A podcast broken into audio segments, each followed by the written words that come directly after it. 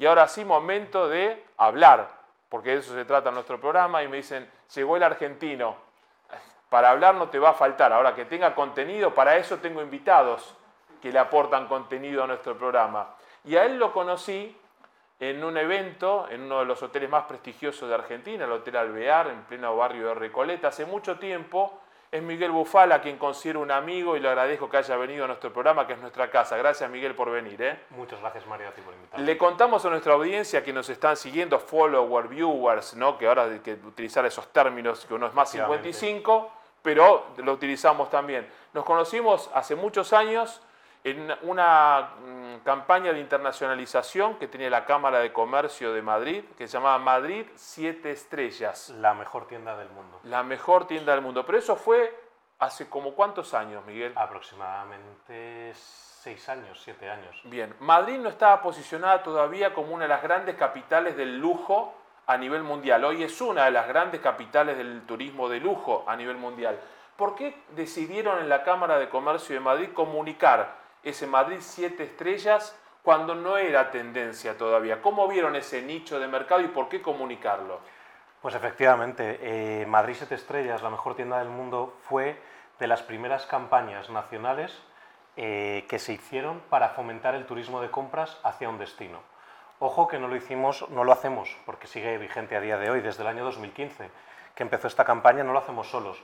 Es la Comunidad de Madrid, en concreto la Dirección General de Comercio y Consumo, que de la mano de la Cámara de Comercio de Madrid lleva a cabo una promoción internacional de Madrid como destino turístico de compras.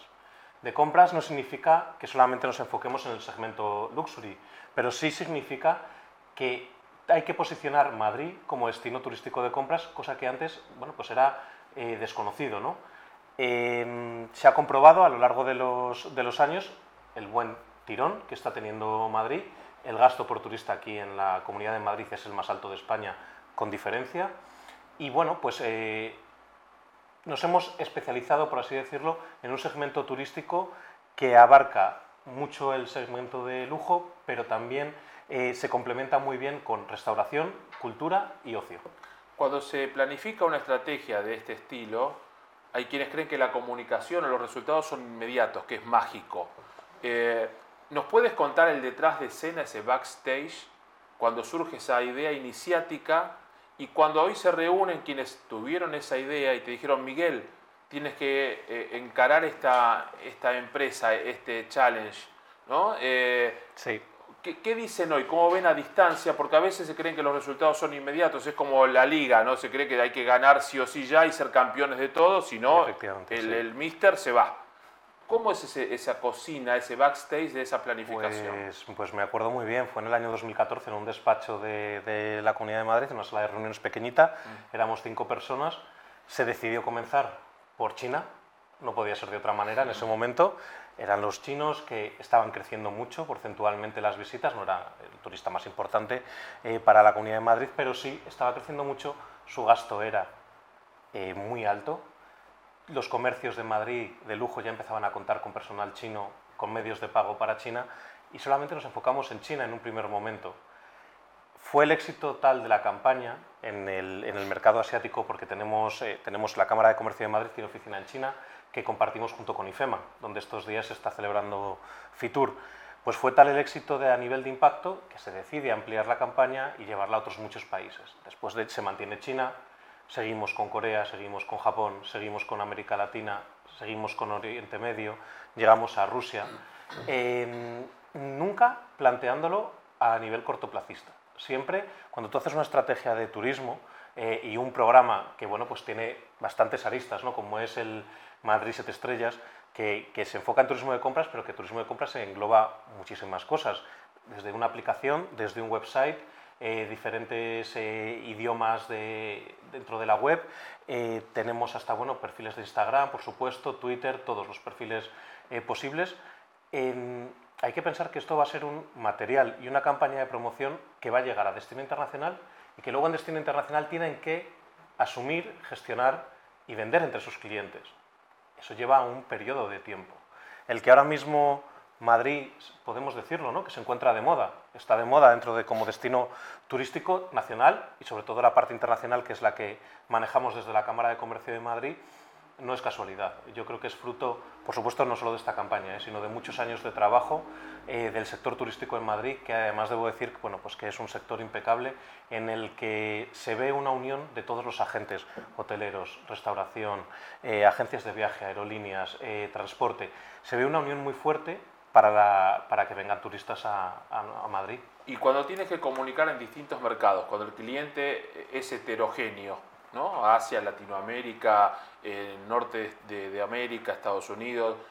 ¿Cómo se planifica esa campaña de comunicación? El producto es el mismo, distinto mercado. ¿Cuán importante es el código que utilizas al comunicar ese producto al cliente que es distinto y uno lo tiene que ver con los ojos de quien me va a comprar, no con los propios?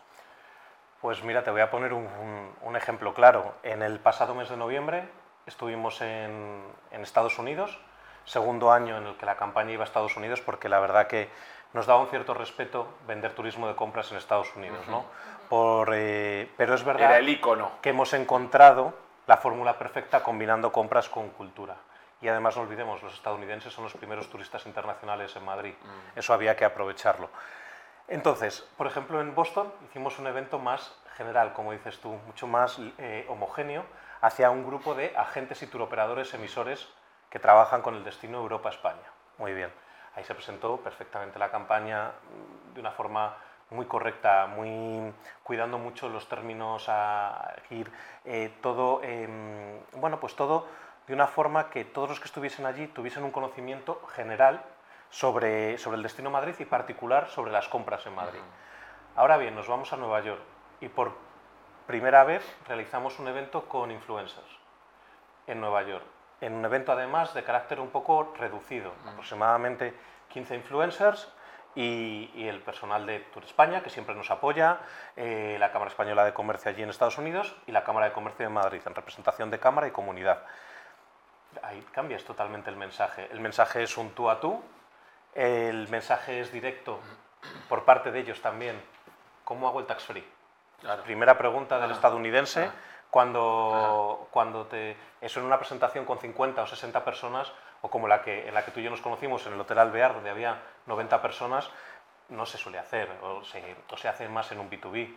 Pero claro, al tener ser un, almuerzo, los mensajes tienen que ser mucho más agresivos en el buen sentido, mucho más directos y además eh, tienes que eh, contestar a preguntas bastante técnicas a veces, debo decir, ¿eh? sobre cifras, sobre mm, ¿Qué hoteles recomiendas? Bueno, es que tienes que tener muy claro a qué perfil vas. No podemos presentar de la misma manera la campaña en Arabia Saudí que la campaña en China o en Estados Unidos. Totalmente distinto. Eso habla también de la planificación vuestra en conocer al cliente y, eh, nutrirse de, de, la gente, el socio local, del partner local, o hacer un viaje de exploración como los directores de cine cuando buscan una locación para conocer el lugar? ¿Cómo es la estrategia que realizan para conocer que en Nueva Inglaterra, cuando van a Boston, el público es más formal, más convencional, y en Nueva York, que es ecléctico y que tiene una, dinámica distinta, es para influencer. ¿Cómo, ¿Cómo, determinaron eso desde la comunicación?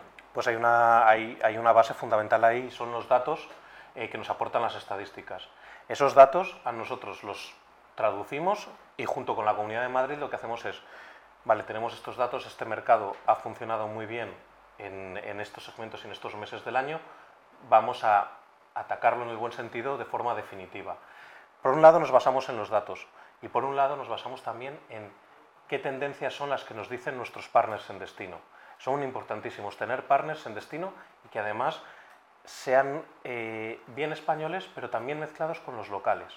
¿vale? Eh, son organismos, suelen ser españoles, por eso la, Comunidad de Madrid confía en nosotros porque tenemos, bueno, pues tenemos 40 partners alrededor del mundo para diferentes tipos de servicio, comercio, comercio exterior, turismo, etc. Y, con ellos trabajamos y ellos también, claro, nos dan el feedback. Oye, el evento en Nueva York mm, de noche o de tarde no, porque la gente sale de trabajar y quiere irse a sus domicilios que suelen vivir bastante lejos de la ciudad. La duración media del viaje son 45 minutos hasta su casa hacemos al mediodía, lo hacemos en este, os recomiendo hacerlo en este formato. Pero luego también nosotros tenemos que dar esa sensibilidad de, bueno, pues transmitir eh, España, transmitir Madrid y aportamos ese, ese mix a, todo, a toda la ecuación y queda muy bien, la verdad. Estamos en la semana de Fitur, y Semana del Turismo en España, la feria más importante del mundo sin duda de turismo, algunos dicen después de ITV de Berlín, para mí es la más importante del mundo. Eh, ¿Cuáles son los desafíos cuando la situación va de parabienes, se baten récords de visitantes, récord de gasto per cápita? ¿Cuál es el desafío, el nuevo nos quedamos con la gloria o planteamos eh, reformular algo o, un nuevo este, parámetro para seguir avanzando en las buenas? Porque, como decía un hotelero, las malas llegarán o no, pero pueden llegar.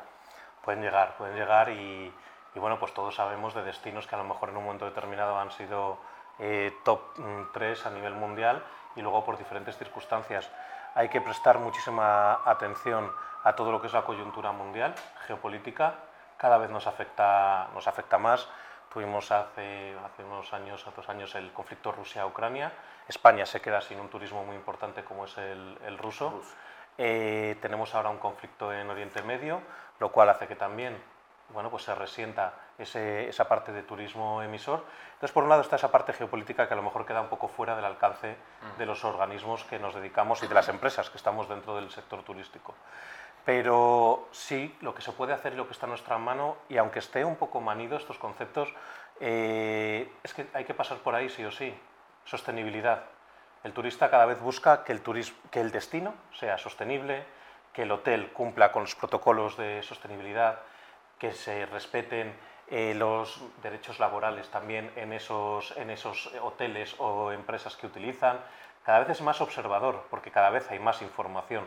Eh, en la red y de ahí lo unimos con la parte digital. La parte digital eh, no se entiende ahora mismo el turismo sin la digitalización y sin, por ejemplo, todas las herramientas que existen a día de hoy. Eh, ¿Qué mejor herramienta ahora mismo que el Big Data para saber el comportamiento de los turistas que van a un destino, los que repiten, dónde gastan el dinero y así amoldar tu estrategia? Es que es inconcebible ya no, no, funciona el hacer como antes, que estaba muy bien, pero no funciona ya hacer una campaña general. Hay que pasar por una especialización y ir a un segmento determinado. Eso sí, sin perder la mirada en las personas, en lo humano. No, no, es que es el centro. La tecnología eh, como herramienta, ¿no? Claro, y, y, no, no, no, es, es, la persona es el centro y sobre todo también acompaña a la persona la experiencia. Exacto. El turismo se ha convertido en una experiencia. Ahí tenemos lugar los seniors, los más 55, lo que hablaremos en un momentito nada más, la importancia del sector senior en la economía, no solo por el consumo, sino por la experiencia que aporta en diversos sectores. Tú estás lejos todavía de estar bueno. en el más 55, pero yo ya lo, pasé. ¿eh? Miguel, gracias eh, por gracias a ti, Mario, como siempre. Un invitado de lujo. Muchísimas gracias. Eh, nos conocemos. ¿En qué año fue lo del alvear? Dos, 2018. Hace, ya un montón de tiempo. ¿eh? Hace ya, sí, 2018. ¿El básquet bien? Muy bien. ¿Estudiantes asciende este año? Seguro. No queda otra, el estudiante a ascender. Se la van a ver en el Wizzing con el Real Madrid. Hay, hay muchos argentinos jugando. la voz del estadio del Real Madrid es argentino. Lo Bonofiglio. Lo sé, lo en vez de decir pista, dice cancha. Mi hijo me dijo, papá, dice Campazo con la S a lo argentino. Es argentino, pero hace más de 20 años que está aquí, es un madrileño más. Eh, sí, Eso es la pues de la hermandad que tenemos con España y con Madrid ante todo. Nada, pues este año hay que apoyar a los estudiantes como sea. Vamos ahí, a la estudiante. Gracias, Muchas gracias. Amigo, ¿eh?